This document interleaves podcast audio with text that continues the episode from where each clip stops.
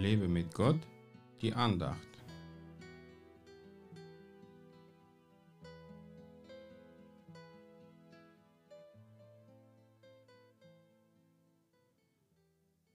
Glückselig, die ihr jetzt weint, denn ihr werdet lachen. Lukas 6, Vers 21. Eine wunderbare Verheißung, die Jesus Christus uns hier gegeben hat. Denn viele von uns haben traurige Zeiten im Leben und oft müssen wir weinen, wenn es uns schmerzt oder wenn wir in irgendwelche Schwierigkeiten geraten. Gott lässt die Traurigkeit in unserem Leben zu, aber er will nicht, dass wir jammern und klagen, wie es die meisten Menschen in der Welt tun, sondern er will uns trösten und unsere Tränen in Freudentanz verwandeln. Was tun wir, wenn die Traurigkeit plötzlich sich über uns ausbreitet?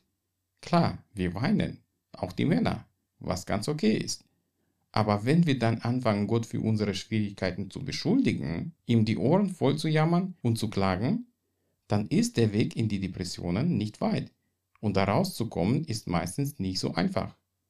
Wenn wir uns aber von den Umständen nicht verunsichern lassen, weil wir unserem allmächtigen Gott vertrauen und anfangen, ihm zu danken und ihn zu preisen, dann vergeht alle Traurigkeit und große Freude erfüllt unser Herz.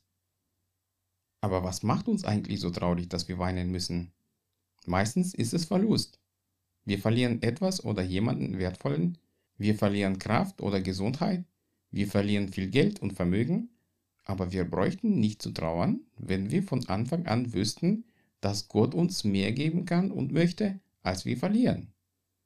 Freude aber macht uns all das Schöne, was wir bekommen, Liebe, Aufmerksamkeit, Gehaltserhöhung, Geburt des Nachwuchses, dann ist natürlich viel leichter sich zu freuen und dankbar zu sein. Doch Jesus will, dass wir uns immer freuen können, deswegen steht er uns in schweren Zeiten bei und will uns ermuntern und ermutigen, Kopf nicht sinken zu lassen, sondern auf ihn und seine Herrlichkeit zu schauen. Freu dich. Ja, teile deine Freude auch mit anderen, denen es im Moment nicht so gut geht. Gott segne dich.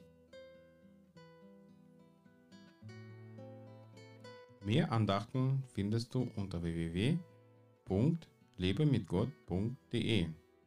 Ich freue mich auf deinen Besuch.